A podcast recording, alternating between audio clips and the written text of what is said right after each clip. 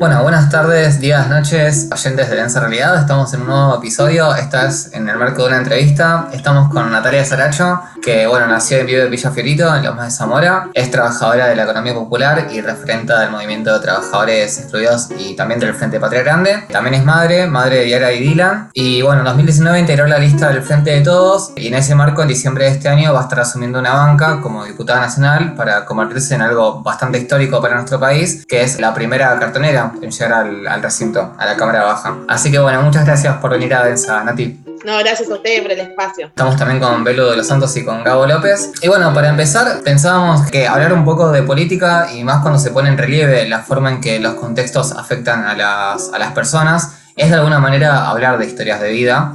Y en ese sentido nos parecía atinado para empezar, por, empezar por ahí, ¿no? Por tu historia de vida. Y en ese sentido te, quería preguntar, ¿cómo llegamos a este presente en el que, para sorpresa de muchos, se consuma tu llegada como representante del movimiento de cartoneros al recinto? Mira, yo creo que, es importante que venimos hace mucho tiempo organizándonos en lo que es lo social, en el barrio, en las cooperativas, ¿no? De hecho, este año se va a cumplir 20 años, 2001. Creo que es importante arrancar de esa experiencia y la importancia de poder discutir en los lugares de decisiones, ¿no? Para poder transformar. Yo estoy convencida, digo, de que es muy importante la organización popular, pero también eh, es muy importante los lugares donde se discute realmente el poder, ¿no? Yo lo digo porque estoy convencida, digo que hace mucho tiempo nos vienen como metiendo en la cabeza de que nosotros nos nacimos para discutir la política, pero claramente a ellos les conviene justamente que nosotros digamos, che, son una mierda, es todo lo mismo, entonces ellos terminan definiendo el rumbo de nuestro país y claramente esas consecuencias después las vemos nosotros, ¿no? Las sufrimos nosotros, nosotras en los barrios populares, sin ni más lejos lo de la deuda, digo, una deuda que se contrajo y que nosotros no formamos parte de esa decisión y que no vimos esa plata invertida en ninguna escuela, en crear trabajo, en educación, en salud, en ningún lado, y que la vamos a pagar nosotros y nosotras porque el ajuste siempre es para los de abajo. Así que bueno, un poco que se deje de discutir el sujeto y que el sujeto sea parte de, las discusiones, no solamente en una frase, ¿no? sino en los hechos reales. Por eso creo que es importante discutir la participación de, de los sectores y, también dejar en claro qué sectores defienden, ¿no?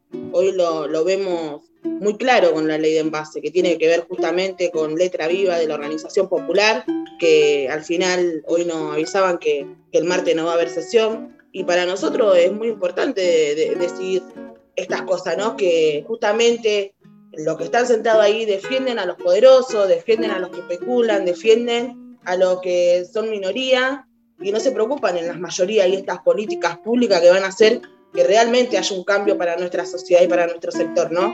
Y en ese sentido creo que es importante, digo, tener una voz que exprese eso de otro lugar, de un lugar de, de la vivencia, digo. Así que nada, es un desafío muy importante, pero estamos convencidos de que es por ahí, digo, tenemos que recuperar la política eh, como una herramienta de transformación, pero no solamente en una frase, sino en los hechos.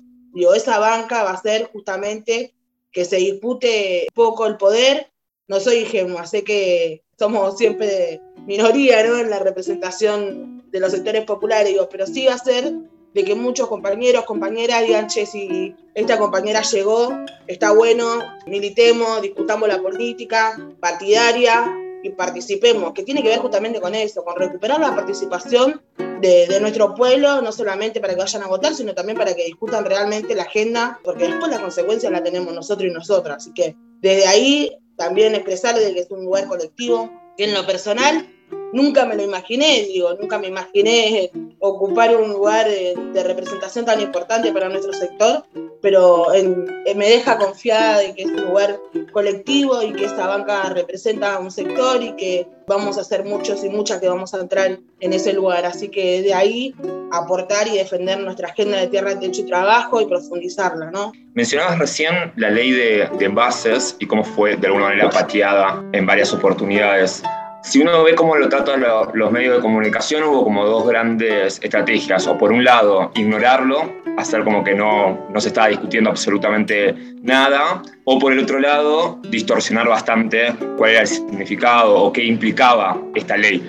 Que dicho sea de paso, y ahí me gustaría retomar algo que decía sobre sobre el 2001 y los 20 años, ¿no? el concepto de participación, de participación política dentro de, de, la política. Es una ley que no está hecha dentro de un recinto, sino que es discutida, es pensada, es articulada desde los propios movimientos sociales. Me gustaría si nos puedes comentar un poco de qué se trata esta ley y por qué es importante, no solamente para el sector que ustedes representan, sino para el conjunto de la sociedad. ¿Por qué es importante la ley en bases y de qué se trata? Bueno, mira, vos lo decías muy claro, ¿no? Esto, la importancia de esta ley, que es letra viva de la organización de la patria cartonera, digo, de, estas, de estos 20 años de experiencia que venimos organizándonos que somos fundamental eh, no solamente en el cuidado del medio ambiente, sino en el servicio que nosotros prestamos en cada lugar donde trabajamos. Para que vos te dé una idea, cada recuperador recupera 100 kilos de eh, reciclado por día. Son 100 kilos que nos van a entierro, son 100 kilos que no pagamos eh, como ciudadanos para que se entierre la basura, ¿no? Es muy claro, digo, nosotros tiene objetivos claros, se va a cobrar una tasa de 3% que va a ser de que los empresarios que metan el producto en el mercado, ejemplo, Coca-Cola, ¿no? Mete el producto en el mercado y después no se hace cargo qué pasa con el envase de ese producto. Y ellos salieron a malinformar de que ese 3% iba a impactar en el producto directo y que iba a hacer que aumente. Es mentira, decían que era un impuesto. No, no es un impuesto, es una tasa y lo aclaramos bien porque nosotros le damos un servicio y esa tasa va a ser justamente que en todos los lugares se pueda pensar no solamente que produzcan mejores envases, menos contaminantes, sino que se generen política de conciencia ambiental en cada distrito, va a generar también que se reconozca el trabajo de la economía popular, justamente de la rama cartonera, generando que tengan predios, generando mejores condiciones como trabajadores y trabajadoras. Eso va a generar que nosotros, te doy un ejemplo, nosotros nos organizamos en Loma, vamos y peleamos por un sistema de reciclado con inclusión social, el municipio te dice, mira, nosotros no tenemos presupuesto para destinar a estas políticas. Bueno, esa tasa va a hacer que justamente todos los municipios tengan un, presupuesto para generar conciencia ambiental, generar política de reciclado con inclusión social, que tiene que ver justamente con transformar no solamente en el cuidado del medio ambiente y mejorar la calidad de vida de todos los compañeros y compañeras, sino también en generar trabajo genuino y reconocer ese trabajo, digo. Yo lo quiero aclarar, digo, porque para nosotros es muy importante. cuando hay una crisis sanitaria, económica, ambiental, los peores y las peores perjudicadas somos los sectores populares, ¿no? Y eso lo vemos afectado porque tenemos los basurales a cielo abierto siempre de este lado de las periferias, digo. Tenemos los, los riachuelos que están contaminados, de este lado tenemos los pies en plomo sangre, tenemos los pies que tienen problemas de los pulmones. Digo, todas esas consecuencias las sufrimos peor los sectores populares. Pero también entendemos que tenemos que pensar en el cuidado del medio ambiente más amplio, ¿no? En general. Pero también se tiene que entender que para tener un ambientalismo eh, tiene que haber justicia social. Y la justicia social es justamente disputar esto, los intereses. Que los que producen y explotan y, nuestros bienes comunes y no tienen ninguna consecuencia y no se hacen cargo de nada, empiecen a tomar conciencia. Y que empecemos a realmente, para poder transformar, a tocar intereses. y estos intereses digo, no, no, no, significan nada para justamente este sector que son minoría y que nos marcan el precio y que ya sabemos lo que pasa, ¿no? Por eso es muy importante no solamente tener mayoría en las cámaras, sino también la organización popular que esté en la calle y que expresando justamente cuáles son las políticas urgentes que necesitamos ahora. En esta línea de, discutir las agendas y, pensando un poco en, lo que se viene, ¿qué perspectivas tenés vos respecto a la correlación de fuerzas a partir de la nueva composición del, del Congreso desde diciembre? Tanto en, interior tanto en relación al interior del frente de todos como en relación a las otras fuerzas políticas, ¿no? tanto la izquierda como las, las derechas, la ya conocida y la mal llamada nueva derecha.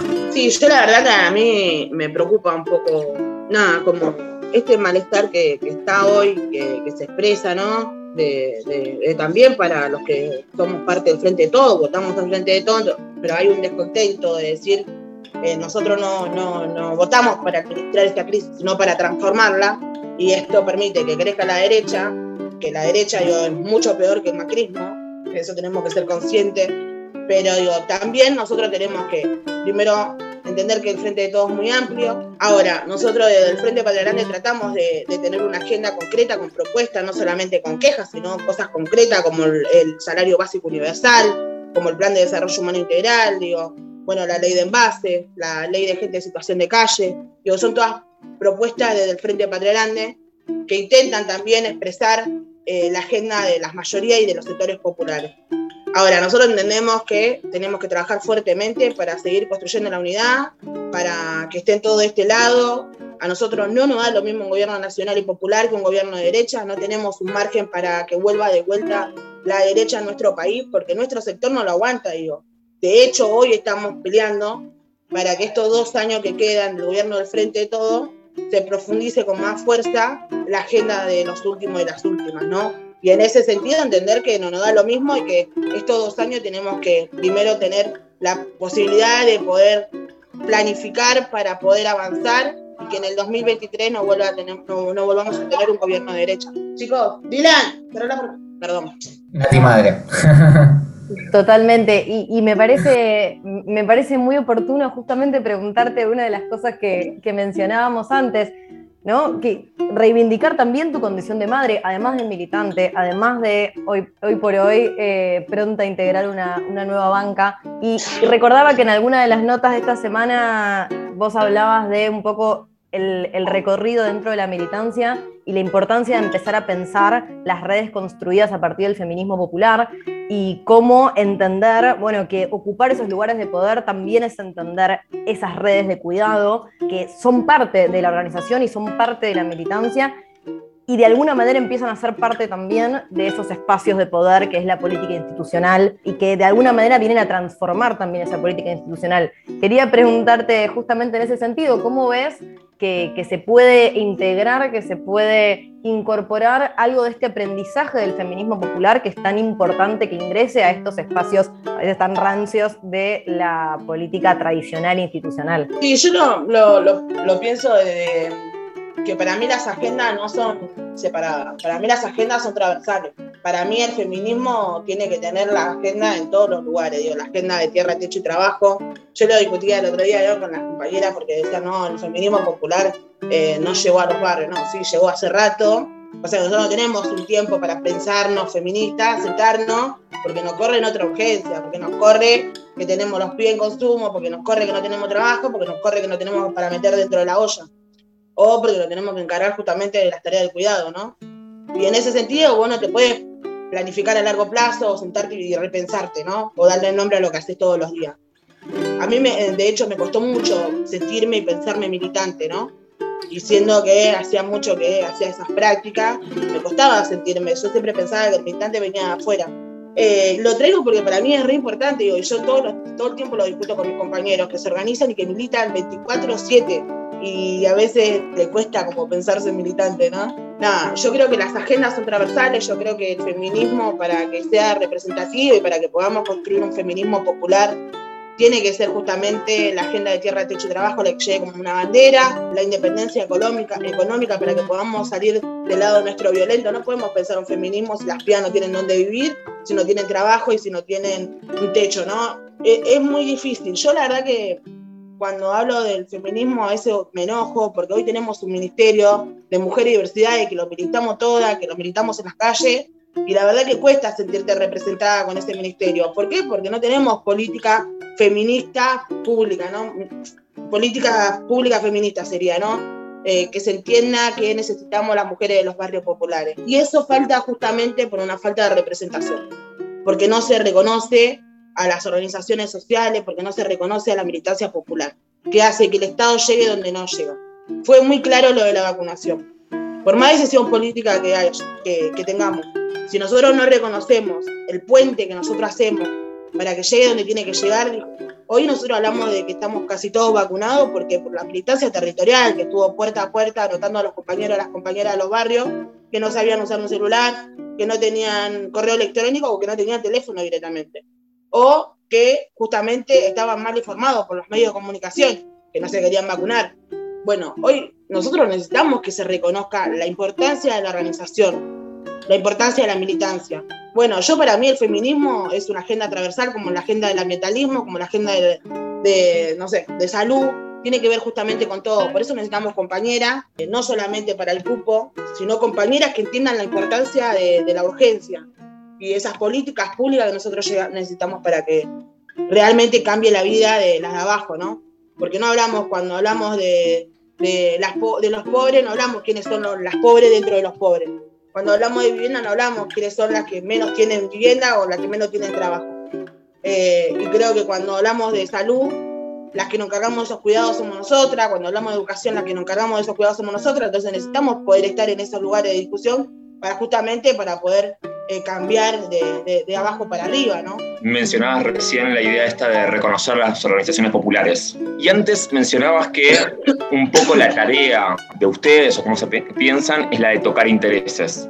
Porque si no se toca intereses, se administra lo, lo existente. En ese sentido, quería preguntarte, ¿Qué significa la agenda del Frente Patria de los movimientos sociales, de la organización popular en este contexto ¿Y cómo vos pensás el vínculo entre lo que podemos pensar como construcción en los territorios de poder popular y la institucionalidad hoy en día y la disputa política en el Congreso, en las instituciones? Mira, yo creo que a nosotros nos costó mucho entender la importancia de, de trasladar toda la organización, todo el acumulado que tenemos en una agenda política. Por eso creo que es importante decir que nosotros no es que venimos siendo parte de el gobierno de Cristina anterior. Nosotros nos insertamos en el 2019, dimos ese salto a la política porque entendíamos que era importante no solamente defender a los que defienden los intereses de nuestro pueblo, porque sabíamos que estaba pasando eh, en general en otros lugares, ¿no?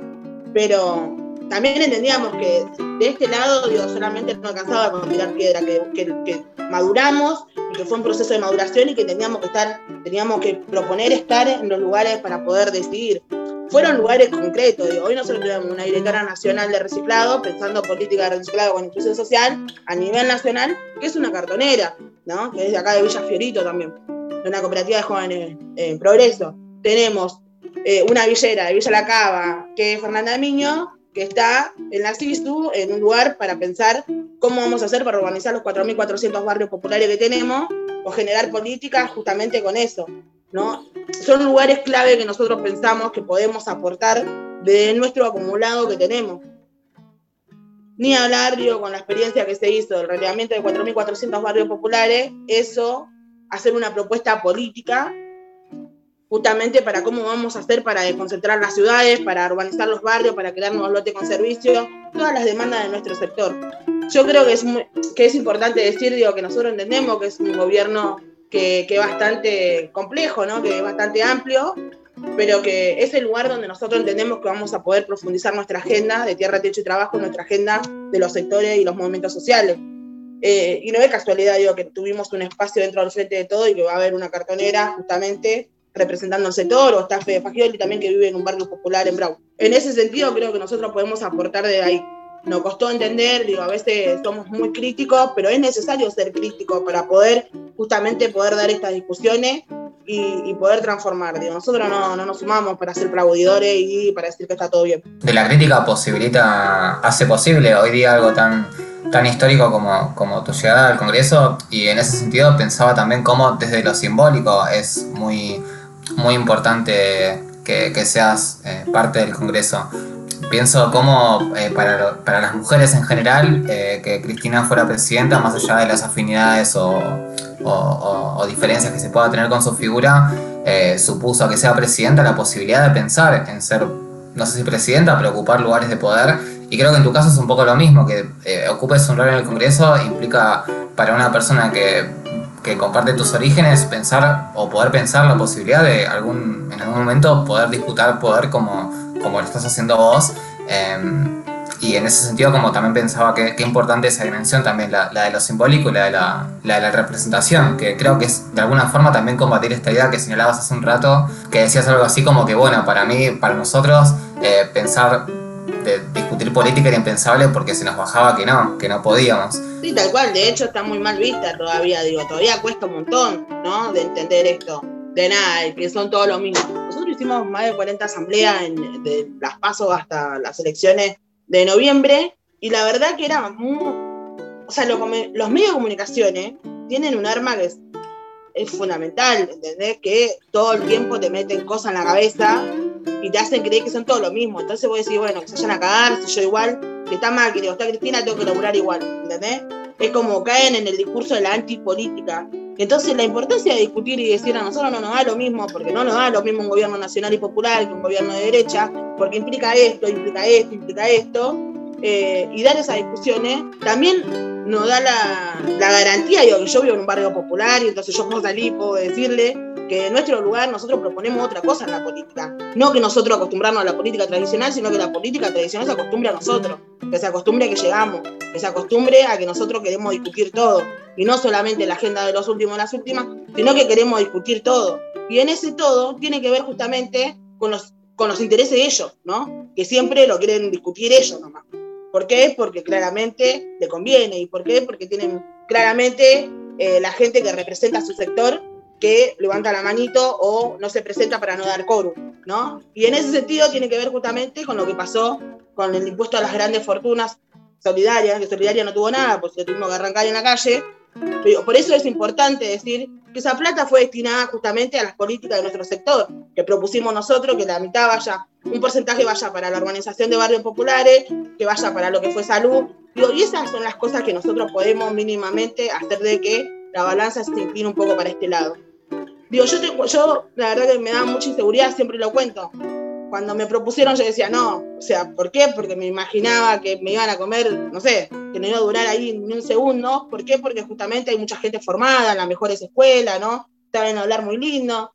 Pero la verdad que cuando vos escuchás con atención, ¿no? ¿Qué intereses defienden? Eh, o, lo escuchás que a veces cada personaje que están ahí y que realmente no vale el sueldo que cobran, porque no, no, no defienden los intereses de la mayoría, de la mayoría que los votaron y lo pusieron ahí, bueno, ahí te das cuenta la importancia de comprometerte y de participar, ¿no? Que cuesta un montón, yo lo decía el otro día, ¿no? Eh, nada, yo sigo militando, yo tengo dos chicos, y a una compañera le, cuesta el, todo el doble porque se tienen que encargar de otros cuidados, pero es muy importante estar en ese lugar para poder disputarlo y para poder pensar de otro lugar con la experiencia, digo, yo capaz que no tengo las formaciones de las mejores escuelas, de hecho terminé hace dos años la primaria, pero sí tengo la experiencia de vivir. A mí nadie me va a contar qué necesita un barrio popular, nadie me va a contar qué políticas públicas necesitamos para poder transformar y de dónde la tenemos que sacar, ¿no? ¿Cuáles son las prioridades? Por eso creo que es importante decir que más allá de que no somos los mejores economistas, sabemos que claramente nuestro país es muy rico y que la torta está mal distribuida, no hay otra. Como dice una vieja canción, ninguna escuela enseña a vivir y evidentemente en muchos de esos recintos falta un poco de calle y sensibilidad con el sufrimiento de nuestro pueblo, que en tal caso para eso están. Para ir terminando, Vos mencionabas recién el tema de las asambleas que se estuvieron realizando en los barrios populares que ustedes desde el Frente Patria Grande estuvieron impulsando en los barrios populares desde las PASO para acá. En el último tiempo lo que estuvo circulando tiene que ver con una especie de falta de moralización o digamos falta de ánimo en muchos sectores. Hoy quería preguntarte para vos, ¿qué significa entonces esa falta de ánimo? ¿Cómo revertirla? ¿O cómo piensan ustedes la importancia, si se quiere, de la cuestión anímica. ¿Qué le dirías vos a un joven militante que hoy en día se siente un poco desmoralizado, un poco perdido? A mí me, pasó mucho de, de, nada, de como vivir distintos procesos, ¿no? De, no sé cómo explicarlo. Pero la importancia de la militancia, y yo creo que lo que pasó en la pandemia fue entendernos que no nos salvamos solos, ¿no? Y la importancia de comprometerte y saber que hay otra persona que la está pasando mal y saber que hay muchas cosas todavía eh, por avanzar. Yo en las asambleas salía mucho este enojo que había con Alberto, ¿no? Por no profundizar la agenda o por, no sé. Yo quiero que seamos conscientes, digo que primero venimos de la pandemia del macrismo. Segundo, la del COVID. Y que hubo una decisión política de cuidar la vida. Digo, hoy estamos hablando todo porque, digo, tuvimos esa decisión política de que haya un Estado presente, que recuperemos el Ministerio de Salud, que no quiero ni pensar qué hubiese pasado si esa, esa pandemia la hubiese administrado Macri, ¿no? Bueno, arranquemos de ahí. Digo, después que falta un montón, sí falta un montón. Nosotros salimos a militar, la consigna era escuchar y transformar. Nosotros entendíamos que teníamos que ganar o mínimamente achicar el resultado para poder justamente profundizar la agenda dentro del frente de todo. Discutir los intereses que se van a discutir. Y tiene que ver justamente con lo que se va a discutir ahora estos dos años que quedan, ¿no? ¿Cómo se le va a pagar al fondo? Si se va a pagar a costa de el hambre de nuestro pueblo o se va a rever la, se va a rever la deuda y van a pagarlo lo que más tienen. Bueno, esas son las discusiones que nosotros queremos dar dentro del frente de todo. Y que es muy importante que la militancia entienda que no solamente alcanza con ocupar lugares, sino que tenemos que organizarnos, organizar a nuestro pueblo, organizarnos en las calles, porque es donde nos vamos a expresar, donde se va a expresar la mayoría, y que se vienen momentos difíciles para los sectores populares especialmente, por eso necesitamos una militancia que esté activa, que milite, que entienda que hay gente que la está pasando mal, que necesitamos que estén dando apoyos escolares por esos pibes que no pudieron seguir en la escuela, tenemos que recuperar esos pibes, tenemos que estar dando una mano en las ollas populares, porque hay gente que todavía le cuesta arrancar. Digo, para nosotros no nos llena de orgullo esto de pensar que exploten los comedores comunitarios. No, todo lo contrario, nosotros queremos que la gente coma en su casa, que tenga trabajo, que pueda estar organizada, ¿no? que tenga derechos. Por eso a veces cuando nada, está esta discusión ¿no? de, crear eh, los planes en trabajo, la verdad que a mí me enojaba mucho, más allá de la oposición o el oficialismo. Digo, nosotros lo vamos a defender igual. Digo, nosotros los planes ya lo convertimos hace mucho tiempo en trabajo. Lo inventamos nuestro propio trabajo. En la rama cartonera, en los polos textiles, los trabajadores de la tierra, los vendedores ambulantes, digo, y así muchas experiencias.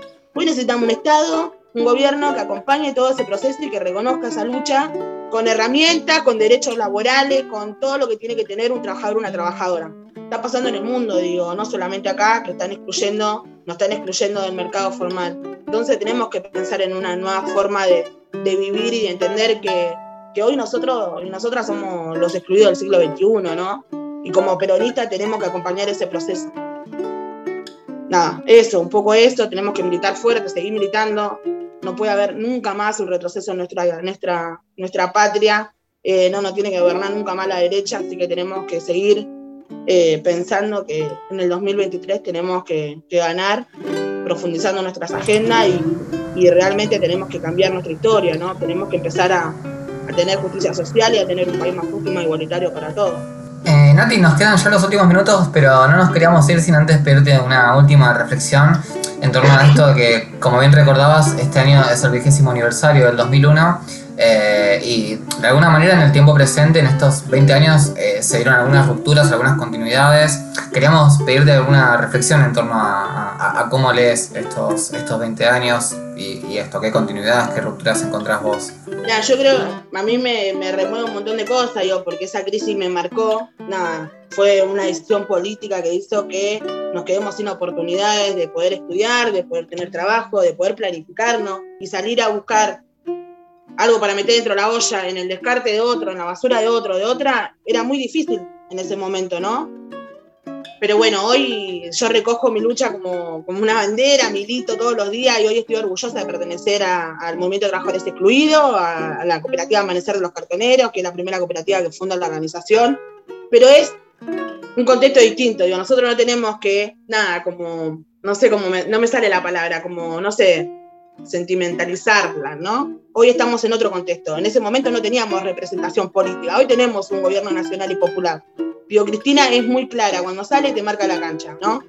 Diciendo, bueno, cuando se recupere la economía, no se la pueden llevar los cuatro vivos.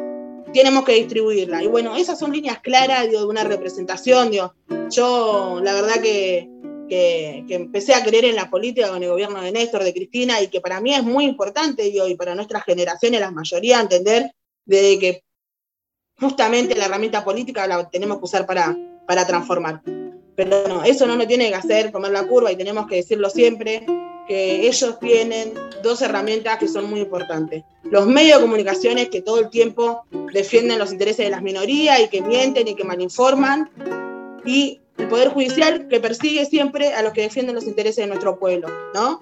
Así que tenemos que estar muy atentos con eso, tenemos que seguir militando fuertemente para que nunca más vuelva un gobierno de derecha y para que siempre sigamos construyendo poder popular, que es lo que nos va a salvar. Nati, te agradecemos un montón por este tiempo de entrevista, fue muy valioso para, para todas nosotras. Dejamos las redes de Nati para que la puedan seguir en Instagram Natalia-Saracho con Z y en Twitter Nati con Y-Saracho. Nosotros somos densa.realidad en Instagram.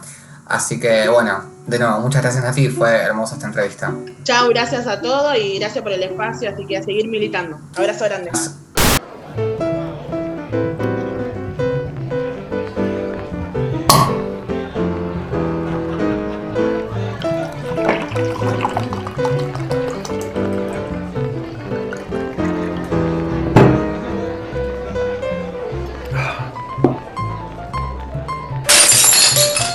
Pero la puta. Densa realidad, un refugio para transitar este caos.